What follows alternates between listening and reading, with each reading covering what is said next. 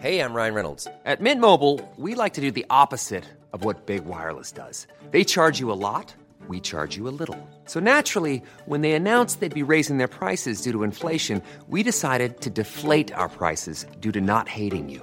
That's right. We're cutting the price of Mint Unlimited from $30 a month to just $15 a month. Give it a try at mintmobile.com slash switch. $45 upfront for three months plus taxes and fees. Promo rate for new customers for limited time. Unlimited more than 40 gigabytes per month. Slows. Full terms at mintmobile.com.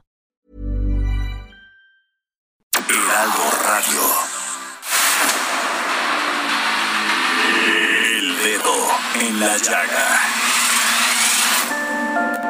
Había una vez un mundo en el que nadie creía. Un país de historias inexplicables. Una nación con personajes asombrosos. Santo Tomás tenía razón. Hay que ver para creer. México increíble. Las verdades que duelen. La voz de los que callan. El dedo en la llaga. Infórmate, diviértete, enójate y vuelve a empezar. El Heraldo Radio presenta El Dedo en la Llaga con Adriana Delgado.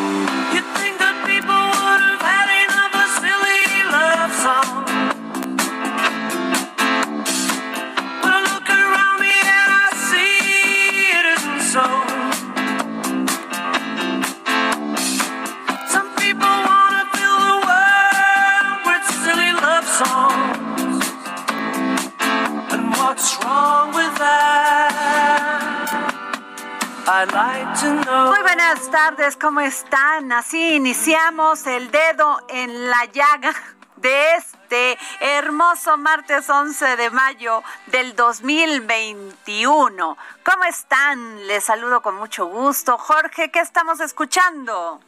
Adriana Delgado, estamos escuchando a Sir Paul McCartney, uno de los cuatro Beatles históricos, leyendas, y estamos escuchando Silly Love Songs, triste, tontas historias de amor. Ay, mira, pues qué bonita canción. Por lo menos nos hace un día agradable y este y empezar, pues ayer ya no dimos este, pues que hay que empezar la semana con mucha emoción y con mucha fe, esperanza. Bueno, ayer fue día dedicado a las madres. Pero pues este, ante toda esta situación que está aconteciendo en nuestro país, ¿no? Es que de veras que eh, en unos momentos más les voy a leer un, un mensaje que me manda un ingeniero certificado en uso de concreto y lo que me dice del concreto que usaron en la línea 12. Sí, O sea, un tema, un, tema. No, me pidió solamente que no dijera su nombre, obvio, pero, pero este, dice por lo visto, el concreto que usaron era de muy mala calidad. Qué barbaridad. Eso es. Y este ingeniero, pues imagínate que sabe por qué él, pues, ha hecho estos, esto que hacen para ponerlas, para extraer este petróleo en el mar. Imagínate. No, es O un sea, hombre que le sabe. esta obra que hacen para poder este sacar y poner los tubos para sacar el, el, el petróleo.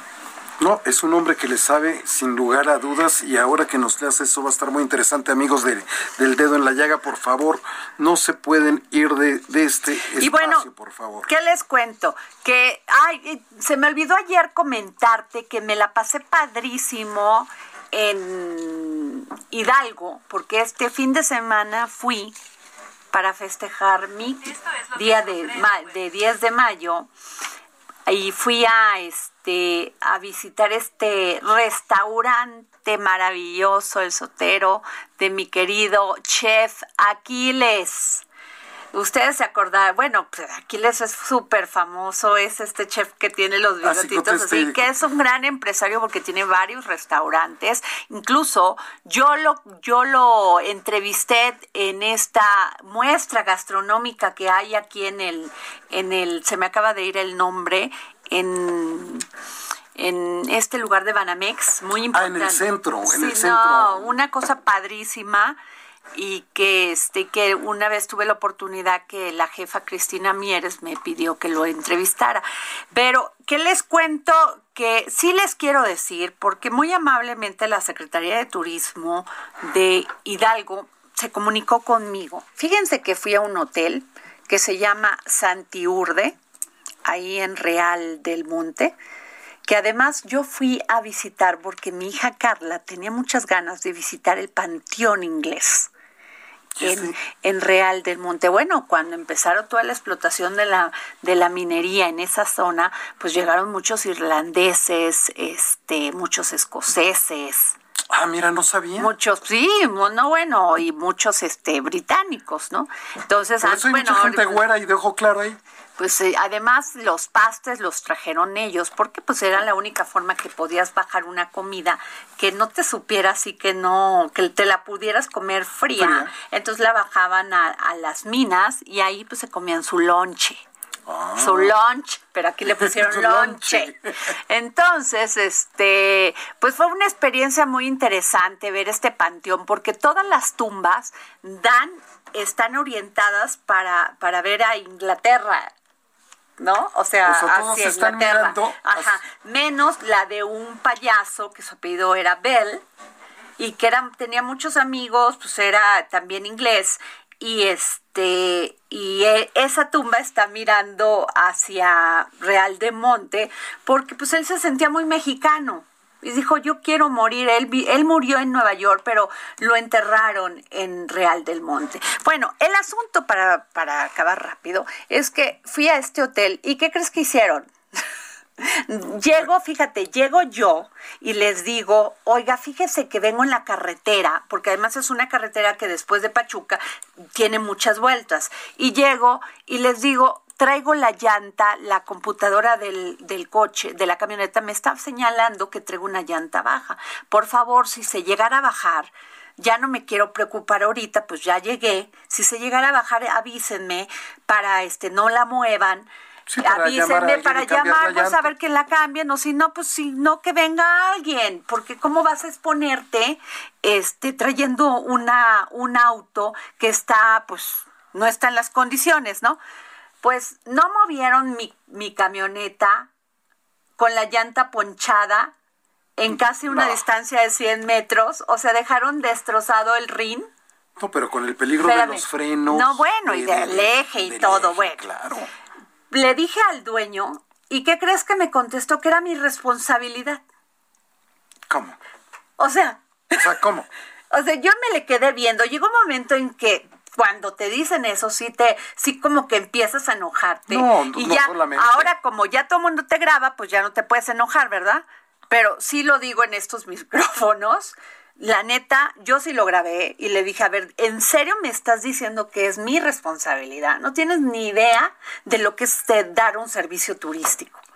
Pues y entonces me dijo que pues si quería que me esperara para llamar al seguro, o sea, pésimo. Pero sobre advertencia. No, les bueno, dijiste, entonces sí lo quiero no, decir, de veras, este, ya me hablaron de la de turismo del, de, de Hidalgo, gracias. Ya me hablaron, ya me mandaron un mensaje de la Profeco. Claro que voy a poner mi, mi queja, queja. mi queja, y ojalá, pues, tenemos poco turismo y lo tiras. Pues no. El hotel Sí. se llama de veras pésimo Santiurde y está en Real del Monte. Piénsenlo dos veces si quieren ir a ese lugar porque no se hacen ca- cargo de los daños que te ocasionan a tus bienes. Hay que ir a Real del Monte, pero no a ese. hotel. A ese, exacto. Pero no a ese hotel. Bueno, a ver, Jorge, te voy a platicar un tema porque fíjate que hoy este, he estado leyendo varias notas que dicen que la AFL-CIO, la central sindical más grande de Estados Unidos, anunció ayer 10 de mayo que han presentado la primera demanda laboral contra México bajo el Tratado de Libre Comercio entre México, Estados Unidos y Canadá. ¿Por qué? Porque pues dicen que a fuerza quieren obligar aquí a este a los empleados de una empresa a que se afilien a un sindicato que ellos no quieren. Y que y pues se lanzan con mensajes de que han sido acosados y despedidos por tratar de organizarse y que pues ellos no quieren irse a los a los sindicatos este tradicionales, los tradicionales porque pues está la libre afiliación. Entonces eh, yo le pedí, porque sí es un tema, aparte de muchas demandas que se van a venir por el tema del outsourcing, aunque ya lo estamos cumpliendo. Sí, allá lo estamos cumpliendo, pero a ver qué pasa. Y dice, pre- este, y en este caso, pues le pedí al licenciado Raúl Mayar, especialista en Derecho Laboral, que nos comente sobre este tema. Raúl, ¿cómo estás? Buenas tardes. Hola Adriana, buenas tardes, gracias por invitarme aquí a tu programa. No, gracias a ti, Raúl. Oye, pues ¿cómo ves, eh? Porque eh, pues nos están diciendo que están obligando a los trabajadores, por lo que leo en varias notas, a que se afilien a ciertos sindicatos y que y que pues puede venir varias demandas de este sindicato que es el más grande de Estados Unidos. Pues mira, la verdad lo veo preocupante porque el sindicato de Estados Unidos junto con el Sindicato Internacional de Empleados de Servicios están argume- argumentando que esta empresa Tridonex despide a trabajadores, es lo primero que dicen, por tratar de organizarse con el sindicato de Susana Prieto. Lo más preocupante aquí de todo, vamos a pensarlo. Uno, ¿cómo un sindicato americano podría traer información de una empresa mexicana? Dos, la injerencia de organismos sindicales americanos en nuestro territorio nacional, ¿no? Claro. Y, ter- y tercero, eh, llegan y acusan empresas que se encuentran en territorio nacional de que supuestamente las obligan a los trabajadores a afiliarse a un sindicato cuando no tienen ni siquiera la manera de acreditarlo este ni nada por el estilo. La verdad a mí se me hace una acusación sin fundamento una y dos una injerencia de sindicatos extranjeros en nuestro territorio nacional. Oye, fíjate que hace muchos años, Raúl, alguien me comentó de esta práctica que tienen los sindicatos de Estados Unidos en empezarse a infiltrarse en las empresas como asociaciones civiles, ¿sí? Para armarles la bronca a las empresas y después, pues, este, que se arme y muchas de las empresas trona, o sea, quebraban porque tenían pleitos en Estados Unidos con estos sindicatos. ¿Tú qué crees? ¿Tú bueno, qué a mí me piensas? tocó cerrar una empresa Ajá. y el sindicato americano utilizó como vehículo en ese momento al sindicato minero de Napoleón Gómez Urrutia. O sea, ya tienen muchos años Haciendo esto. en el país Ajá. y la verdad es preocupante, ¿no? Porque aquí tenemos verdaderas organizaciones sindicales y que representan, tan es así que se han estado legitimando los contratos colectivos de trabajo a través del voto libre, directo y secreto de los trabajadores y con la, con, con la supervisión de la autoridad. O sea que no pueden decir que hay, ni siquiera hay una simulación. Hay que ver que hay un trasfondo que es el que quieren y cuidarnos y cuidar el trabajo dentro del territorio nacional. Ok. Oye, Raúl, ¿y qué, este, qué ha pasado con esto que habían dicho que iba a haber eh, democracia sindical? ¿Se está llevando a cabo? Sí, sí se está llevando a cabo, inclusive en muchos estados como el Estado de México, Pachuca, donde ya entraron a cabo los centros de conciliación y en otros estados de la República también donde no han entrado, la Secretaría del Trabajo ha tenido una infinidad de este de, de le- de legitimaciones de contratos colectivos de trabajo. Estas legitimaciones se llevan a través de la democracia sindical y mediante el voto libre, directo y secreto de los trabajadores. Ok. Y, perdón, se- eh, Jorge, por favor. ¿Qué tal, don Raúl Mayart? Jorge Sandoval le saluda. Oiga, pero estamos hablando no de cualquier sindicato que se quiere infiltrar, estamos hablando de la Federación Estadounidense del Trabajo y Congreso de Organizaciones Industriales, uno de los corporaciones sindicales más grandes de los Estados Unidos. Exacto.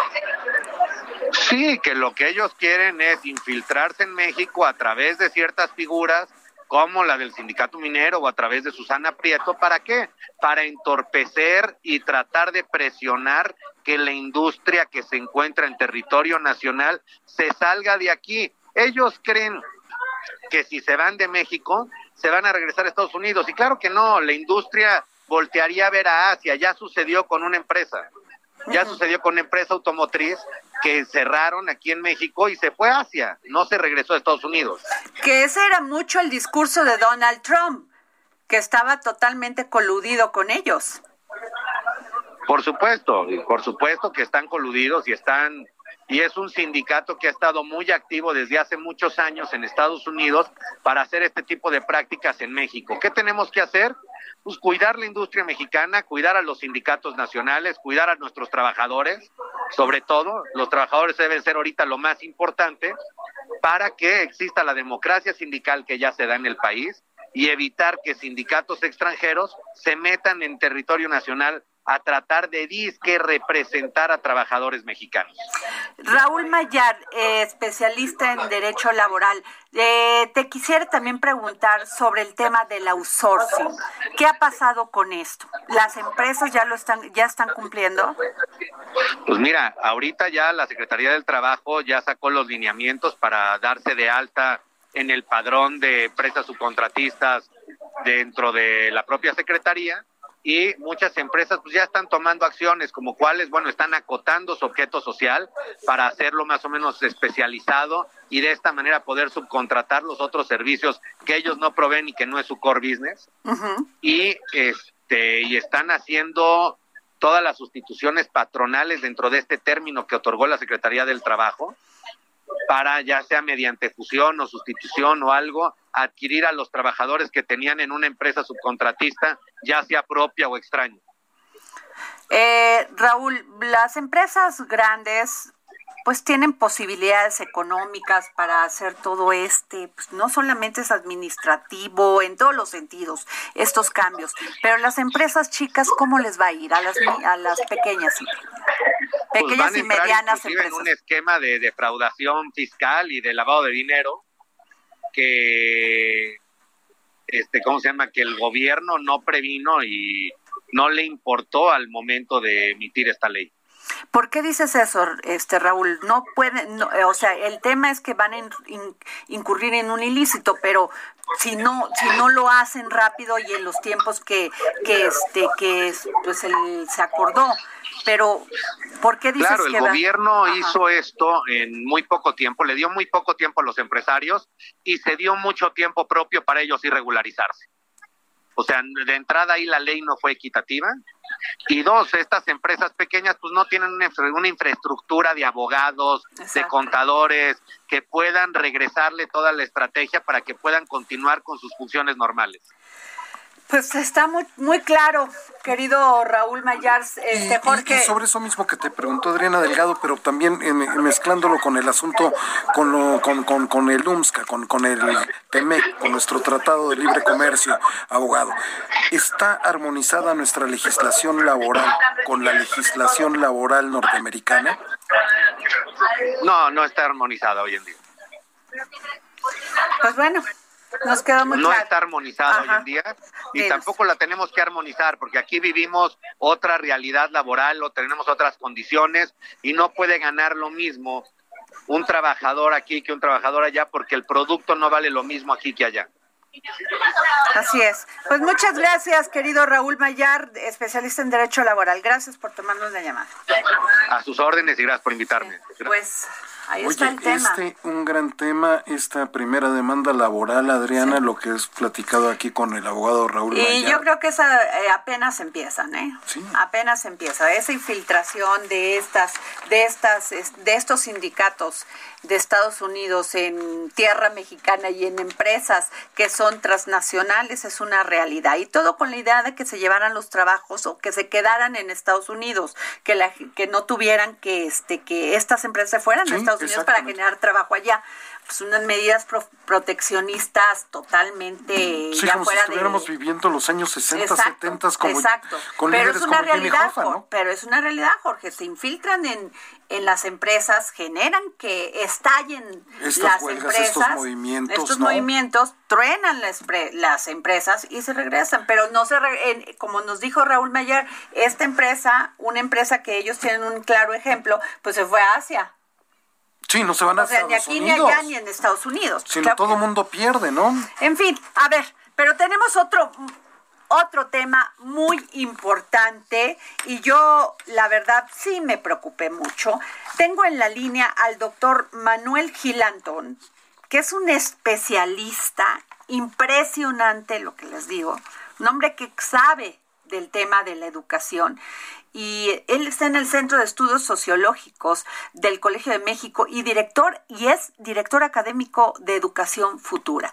Doctor, fíjese que estoy muy preocupada, doctor Manuel Gilantón. ¿Cómo está? Bien, afortunadamente. ¿Usted? Muy bien, gracias. Doctor, pues este que se rediseñó 234 materiales didácticos para 16 libros de texto gratuito eh, destinados a alumnos de tercero a sexto de primaria, aun cuando no se cuenta con los nuevos planes ni programas de estudio que se prevé desarrollar por la nueva administración. Y además lo que me llama la atención no es solo eso, sino el tiempo. O sea, en ¿qué serán? ¿Seis semanas? Menos. Así es, en menos. O sea, ¿se puede hacer eso en este, en este tiempo? Eh, no, yo, yo, yo creo que estamos ante una situación que hay que hablar con toda claridad. Eh, Sería tanto como construir un edificio sin haber puesto los cimientos. Porque los libros de texto son, digamos, acompañan o están en relación, obviamente, con el programa de estudios. Si todavía no está el programa de estudios al que hace referencia a los libros de texto, pues no se pueden hacer los libros de texto como se debe, ¿no? Entonces, la circunstancia que, que, que estamos viviendo es un- una, una circunstancia en la cual la, la estamos haciendo las cosas al revés. En- Además, la premura o la prisa con la que se está haciendo tampoco augura buenos resultados. Y por último, bueno, para hacer un buen libro de texto necesita conjuntarse, eh, digamos, una persona, un grupo de personas que sepan mucho de la materia, otro que sepa mucho, de, otro grupo que sepa mucho de pedagogía, sin duda, maestros y maestras, y también expertos en cómo se hace un libro, porque hacer un libro no es una cuestión trivial, ¿no? Como objeto cultural. Entonces, me parece a mí que el, el, nuestra mejor posición eh, como ciudadanos es eh, pues criticar con fuerza el hecho de que materiales tan importantes que están eh, destinados a millones y millones de, de personas que se están formando, niños, niñas, adolescentes, ¿no? Eh, pues no se hacen así, no se deben hacer así. Y sobre todo hablando del futuro de estos niños que van a recibir estos libros de texto, que además vienen siendo pues nuestra nue- nuestras generaciones este, Efectivamente, ¿no? lo- lo o sea, se la generando. responsabilidad, eh, doctor. Y yo le quisiera también preguntar, doctor, este, el presidente Andrés Manuel López Obrador dijo que pues su intención de- era modificar, es modificar los libros de texto que fueron cambiados en sexenios pasados. Él ya sabe que trae un discurso de entre conservadurismo y, y este ahí también él va ataca al liberalismo social que eso yo todavía no lo entiendo pero bueno así es. Y este y que en el en, en sexenios pasados pues no quitaron el civismo quitaron la ética y que pues con este triunfo de la 4T pues va para atrás. Eh, yo, yo pienso que, que el, el trabajo con libros de texto ha sido mm, en cada sexenio eh, se ha trabajado con cier- con bastante ligereza. ¿Y a qué me refiero? Eh, no podemos nosotros tener un programa de estudios que vaya cambiando tanto. ¿Por qué? Pues porque no hay ni siquiera tiempo para evaluar si funcionó. ajá Entonces, digamos, casi que cada sexenio, eh, los gobiernos sucesivos lo que han hecho es intentar una reforma educativa que implica un cambio en los, los eh, libros de texto, y en los programas de estudio, que conduce a cambios en los libros de texto. Ajá. Recordemos en, el, en la reforma que impulsó eh, Do- doctor, Sí. doctor Manuel Gilantón, ¿nos podría esperar eh, que regresemos del corte? Porque la verdad lo que usted está diciendo es vital para el futuro de este país y para los estudiantes de este país. Nos vamos a un corte y regresamos aquí al dedo en la llaga.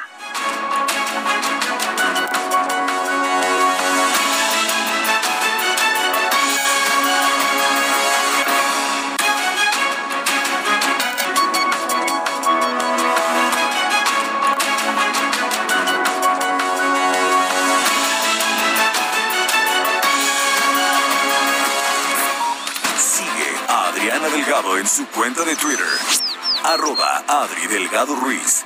Además, te invitamos a enviar tus opiniones y comentarios en texto o por mensaje de audio a través de WhatsApp al 55 2544 3334. Y si quieres escuchar El Dedo en la Llaga de El Heraldo Radio, en cualquier momento y donde quiera que te encuentres, descarga el podcast disponible en Spotify y iTunes.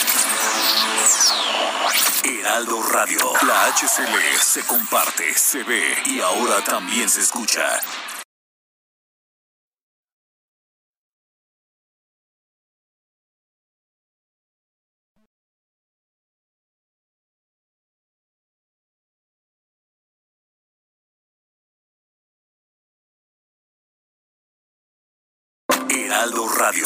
HCL se comparte, se ve y ahora también se escucha.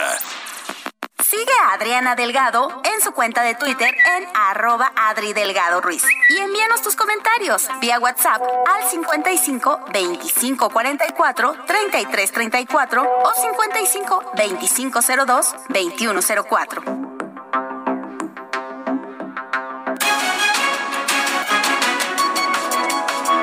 Regresamos aquí al dedo en la llaga y tengo en la línea al doctor Manuel Gilantón, director académico de Educación Futura y del Centro de Estudios Sociológicos del Colegio de México. Doctor, estamos hablando de esta situación de hacer los libros como lo ha, ha, este, manifestado la Secretaría de Educación Pública, de hacer los libros en, pues es reeditar en seis meses, en seis semanas o menos. Eh, sí, eh, lo, lo que yo estaba tratando de argumentar es que eh, los países que han logrado tener mejoras sustantivas en sus sistemas educativos, lo que han hecho son proyectos educativos de a 20, 30 años.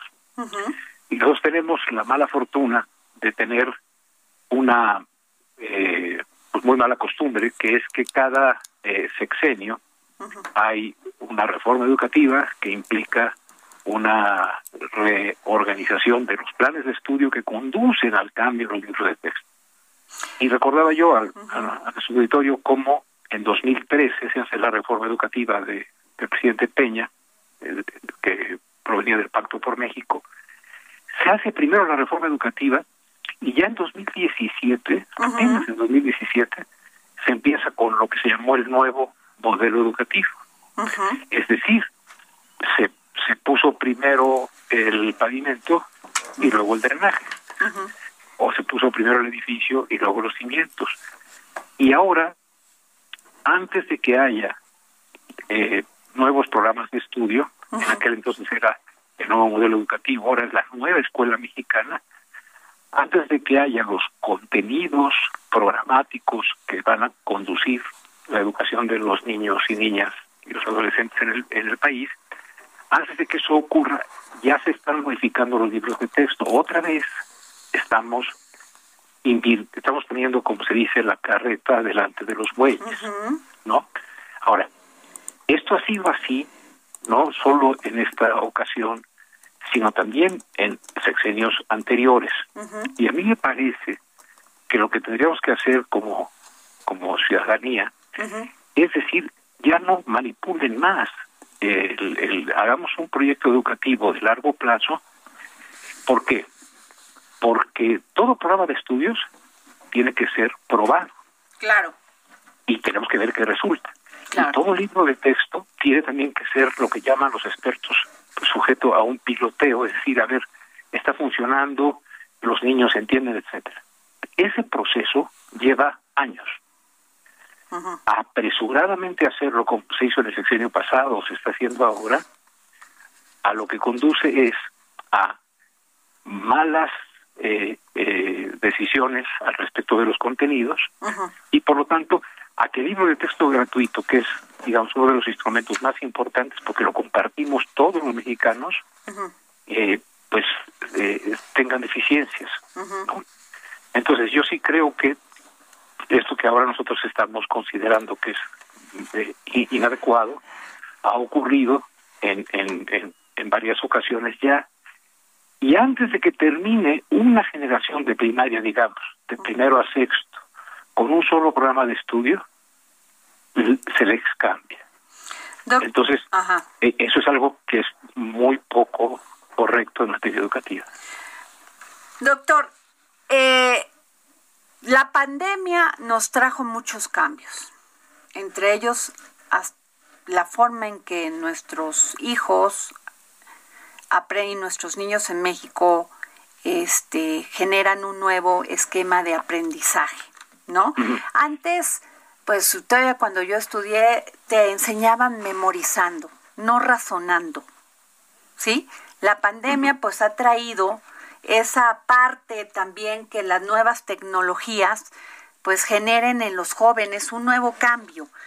Esto se está tomando en cuenta, doctor, porque, porque lo que yo veo es que siguen aferrados en un tema de entiendo el, el, el todo este esquema que se trata de que eh, queremos queremos saber qué ciudadano queremos formar que reconozca obligaciones pero que también defiendan derechos y lo que yo estoy viendo es una carga ideológica terrible ¿usted qué piensa?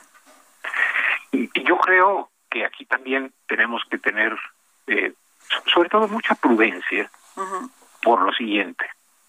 Si nos remontamos nosotros al periodo, vamos, tomémosle de distancia histórica, al periodo del presidente Salinas en el, y el presidente de la materia, desde el cual el país cambia de un modelo de desarrollo a otro, con el Tratado de Libre Comercio, etcétera, pues nosotros vemos un cambio ideológico en los libros de texto. Antes estaban asociados a un desarrollo económico basado en el mercado interno y la sustitución de importaciones.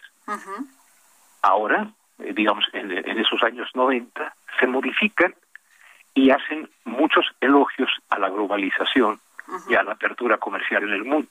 ujú. Entonces, es imposible hacer un libro de texto que no tenga una, eh, una, una- un sesgo ideológico, porque el- el grupo que ocupa el poder y que es democráticamente electo, pues tiene la facultad constitucional de hacer los programas de estudio. claro Entonces, si estamos nosotros notando que, que hay un eh, sesgo ideológico, es decir, por ejemplo, si hay una, en estos nuevos libros de texto hay una preocupación por la desigualdad social, uno diría bienvenido. Ahora, si se está haciendo un adoctrinamiento, entonces no. Pero necesitamos nosotros ver el resultado. Pero sí importa mucho mostrar que en todos los periodos del libro, el, el libro de texto empieza, si no me equivoco, en 1959, en el periodo del presidente López Mateos. Desde ahí, los libros de texto de historia, etcétera, han tenido una una una visión, una una ideología de desa- del desarrollo. Incluso han tenido diferentes posiciones con respecto a la educación sexual. Hemos tenido muchos conflictos al respecto de los libros de texto en cuanto a la materia de la educación sexual. También los hemos tenido en cuanto a la biología. Si se acepta el creacionismo o si se opta por la teoría de la evolución. Todo el libro de texto, casi que con independencia del, digo, salvo matemáticas, etcétera, que son menos eh, sujetas a la percepción, digamos, a la cosmovisión de, de- del poder, eh, digamos, cuelan, proponen una idea de país. Entonces, no es propio de este gobierno tener una mirada en la cual va a enfatizar unos temas en lugar de otros. Eso es, ha sido así en los gobiernos del PRI, del PAN, de cualquier partido que hayamos tenido. La cuestión es que si queremos formar ciudadanos, lo que necesitamos es formar personas que pregunten, no que respondan. Claro. Porque el ciudadano, El cuestionamiento a las cosas es Claro. sí.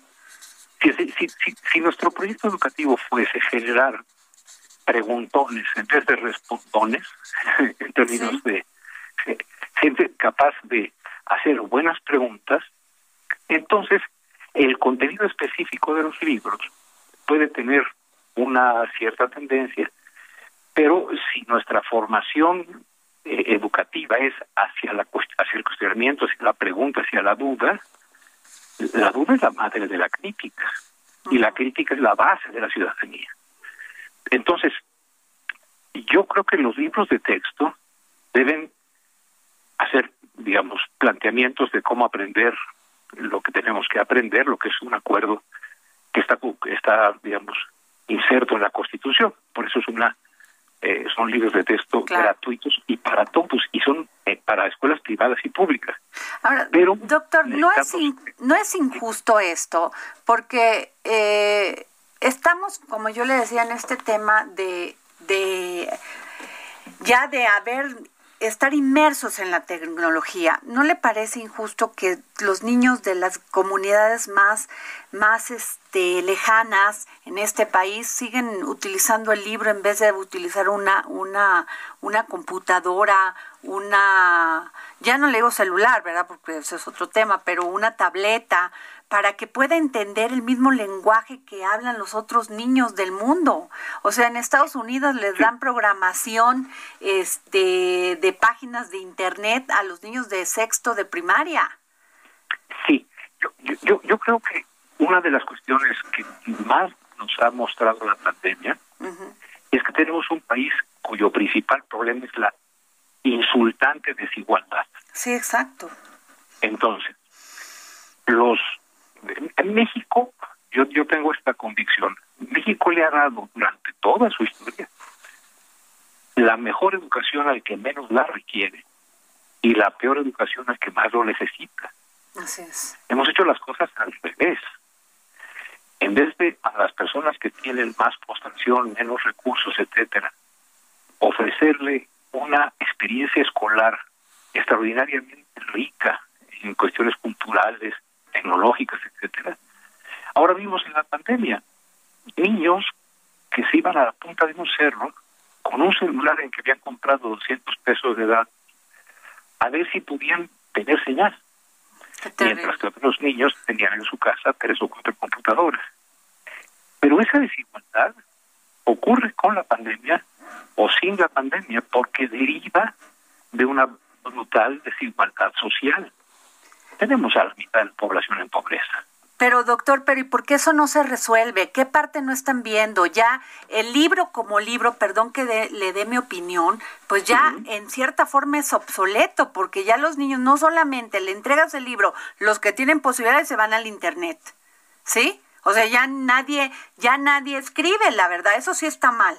Pero, pero el otro lado, pues es en la evolución normal. ¿Y por qué los jóvenes de las comunidades más alejadas no tienen internet en su escuela? ¿Cómo? Entonces, ¿cómo puedes hacer un programa educativo si ni siquiera se ve que ese programa educativo tenga un fin de evolución? Claro. El, eh, concibamos al libro, no lo concibamos nada más como papel. En- entiendo, y mire que yo soy, perdón, este doctor, yo soy la de la que les gusta leer las hojas de papel, o sea, soy, pero la evolución de los jóvenes ya es otra. Sí, por eso, si nosotros concebimos que lo que llamamos libro de texto puede también ser en una plataforma electrónica, Claro. entonces nosotros podríamos tener incluso eh, mejores sistemas de educación. Pero recordemos, no perdamos la memoria. Cuando se inauguró este siglo y entró a trabajar, eh, entró al poder el PAN con el presidente Fox, se hizo el famoso programa de enciclomedia. en que se dijo que en todos los salones iba a haber un pizarrón electrónico, Ah, perfecto. iban a estar ahí los libros de texto, iban a tener enlaces con Internet. Hoy no hay nada de la inversión impresionante que se hizo en enciclopedia que no sean fierros oxidados. No, bueno, es que también ese es otro problema que, que, que es la corrupción en este país, que ya vimos que no solamente mata, sino no educa. Además, no educa. Pero no podemos seguir con el sistema tradicional este para para generar esta educación este doctor perdón o sea Claro. sí me parece terrible y el y me parece un crimen doctor Sí, pero, pero hagamos memoria. Está Enciclomedia con Fox, luego las tabletas para todos, tanto en el gobierno de Felipe Calderón, que se llamó habilidades digitales para todos. Luego se regalaron tabletas con Peña Nieto. El problema educativo de México, previo a la plataforma en la cual se distribuye el conocimiento, pasa por, eh, digamos, no, no es una cuestión de fierros, no es una cuestión de aparatos, es una cuestión de justicia social, es una cuestión de compromiso con la honradez, con la decencia y sobre todo con el esfuerzo educativo para que el, en el desarrollo de la educación todos nosotros los mexicanos podamos tener en, en efecto un pensamiento crítico que nos conduzca a aceptar nuestras obligaciones al mismo tiempo que exigimos nuestros derechos. así es Eso es importantísimo y está en la base de cualquier plataforma de distribución del conocimiento. Nosotros podemos tener todos los niños con tabletas, pero si no tenemos una un compromiso educativo de toda la sociedad eh, hacia hacia una mejor educación, las tabletas son tan irrelevantes como un pizarrón, ¿no? O el pizarrón con un proyecto educativo que valga la pena es muchísimo mejor que la tableta. El asunto, yo insistiría, es cuál es la concepción educativa que tiene México. Luego las plataformas en las cuales se distribuya y las habilidades digitales que son tan importantes, eh, pues serán importantes en referencia a un proyecto educativo, porque hay que tener mucho cuidado con el Internet. sí sí ya En Internet entiendo no está- es en- en Internet está todo. no es la forma es el fondo Así es. Entonces, pero claro, con un buen fondo hay que cuidar mucho la forma. Y la forma actual hace que al, anal- que al analfabetismo funcional al que están condenados millones de compatriotas por su pobreza, le estemos añadiendo un analfabetismo tecnológico también asociado a su pobreza. Es decir, se están abriendo las brechas. ¿Mm? Y al abrirse las brechas se nos está... eh, eh, la polarización del país previa a la polarización política es una polarización social. Es una increíble desigualdad. claro Y sobre todo es una desigualdad que algún, eh, alguna persona muy eh, famosa en los medios dijo que era eh, envidia. No. O sea, no, no, no es que yo le tenga envidia al señor Slim, es que la distancia que yo, Manuel Gil, como profesor del colegio, tengo con respecto a la mayoría de los mexicanos que viven con muy pocos recursos, es la que me preocupa. ¿Por qué? Porque si el piso mínimo fuera un piso digno, ya no me importa a mí para dónde se vaya hacia arriba la, la, la distribución del ingreso. Pero sí, sí me explico, o sea, me queda clarísimo tiene usted toda la razón sí tenemos, tenemos unas grandes tareas y pasan por una cuestión que también es interesante. Hemos confundido educación con escolarización. La tarea que, que los medios tienen que hacer en materia educativa, la tarea que tiene que hacer también la sociedad en su conjunto, es, es importantísima. Solo un ejemplo. Yo puedo asegurarle que si damos nosotros mil clases de civismo y decimos que la corrupción es un asunto eh, reprobable, basta un gobernador que se robe nueve mil millones de pesos y los desvíe para campañas electorales, para que toda esa enseñanza del civismo se acabe. O bien, si, si abogamos por una cultura de la paz en los libros de civismo, basta cada día saber que han matado a tres jovencitos en Guadalajara, que antier mataron a no sé cuántos en Celaya. ¿Sí me explico? Totalmente. La sociedad educa y la escuela, a través de la escolarización, contribuye a la formación de ciudadanos. Pero el impacto en el civismo es muchísimo más importante a través de la vida cotidiana, a través del ejercicio del cumplimiento del derecho y la justicia, que a través de lecciones escolares. ¿Qué tema, doctor? Yo le agradezco mucho. Sin duda lo vamos a seguir molestando aquí los latosos del dedo en la llaga, porque es un tema que todavía podemos tocar varios subtemas. Gracias, doctor Manuel Gil Antón, que es un experto en educación y está en el Centro de Estudios Sociológicos del Colegio de México y director académico de Educación Futura. Muchas gracias por habernos tomado la llamada para el dedo en la llaga. Al contrario, y el dedo en la llaga de la educación siempre será importante. Gracias, doctor. Y bueno, fíjense que les voy a contar algo porque ya eh, hay un tuit muy, muy este duro de Dante Delgado. Es que lo, ando, lo andamos buscando al senador Dante Delgado por este tema, Jorge, de que a tres semanas de elecciones, el día de ayer por la noche, en un comunicado, la Fiscalía General de la República informó que a través de la Fiscalía especializada en delitos electorales se abrió una carpeta de investigación contra los candidatos a la gubernatura de Nuevo León, Adrián de la Garza y Samuel García. Pero pon por, por favor, lee el tuit del senador Dante Delgado. Pues el tuit dice así, Andrés Manuel arroba López Obrador saca las manos del proceso electoral porque lo que estás haciendo es abuso de poder. Estás interviniendo en un campo que te está vedado. Abstente de seguir violando la legislación que te impide participar en los procesos electorales. ¿Y qué más? Así dice este tuit del senador. No, pero a ver, sigue, Jorge, sigue, el, el tuit sigue. Es abre el hilo. Abro el hilo.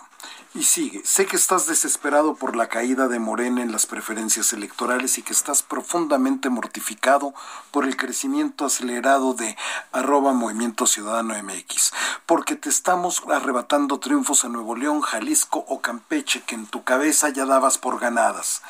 Estás desesperado, aturdido y desquiciado ante la falta de resultados de Morena aquí en Nuevo León y en todos lados estás actuando facciosamente como jefe de grupo de pandilla. A se las dejo durísima. Es la primera vez que escucho a Dante Delgado hablando así y ya directamente ¿eh? al gobierno federal, al, al, Durísimo tronó el senador Dante Delgado. Bueno, nos vamos con Manuel Gil, eh, ay no, perdón, nos vamos con Fernando Franco, reportero del Heraldo Media Group, para que nos hable sobre el tema de este, esta propuesta de Mente Mujer, mamás trabajadoras víctimas de la pandemia. Mente Mujer, un espacio en donde damos voz a la mente de todas las mujeres, con Adriana Delgado.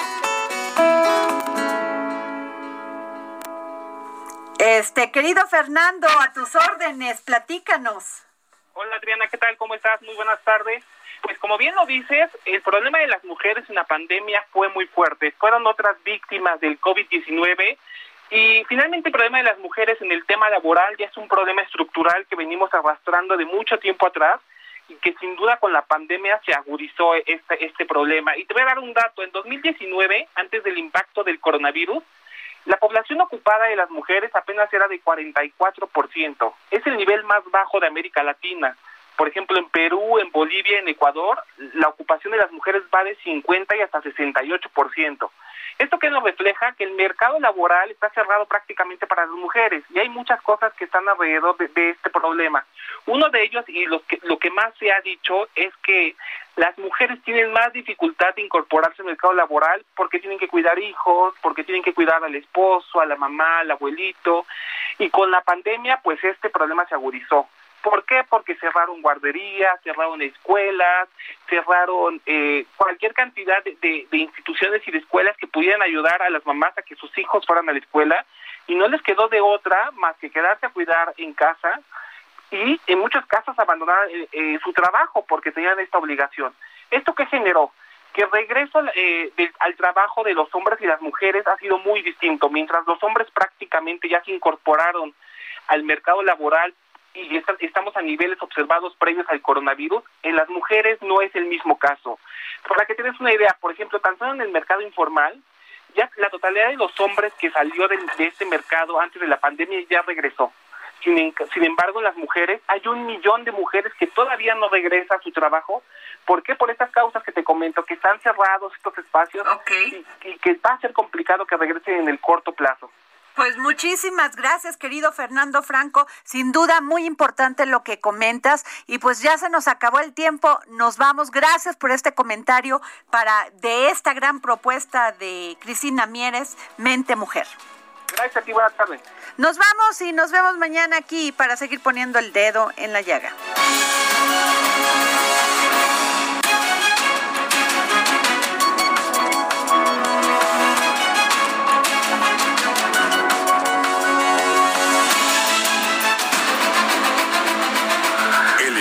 Radio presentó El Dedo en la Llaga con Adriana Delgado.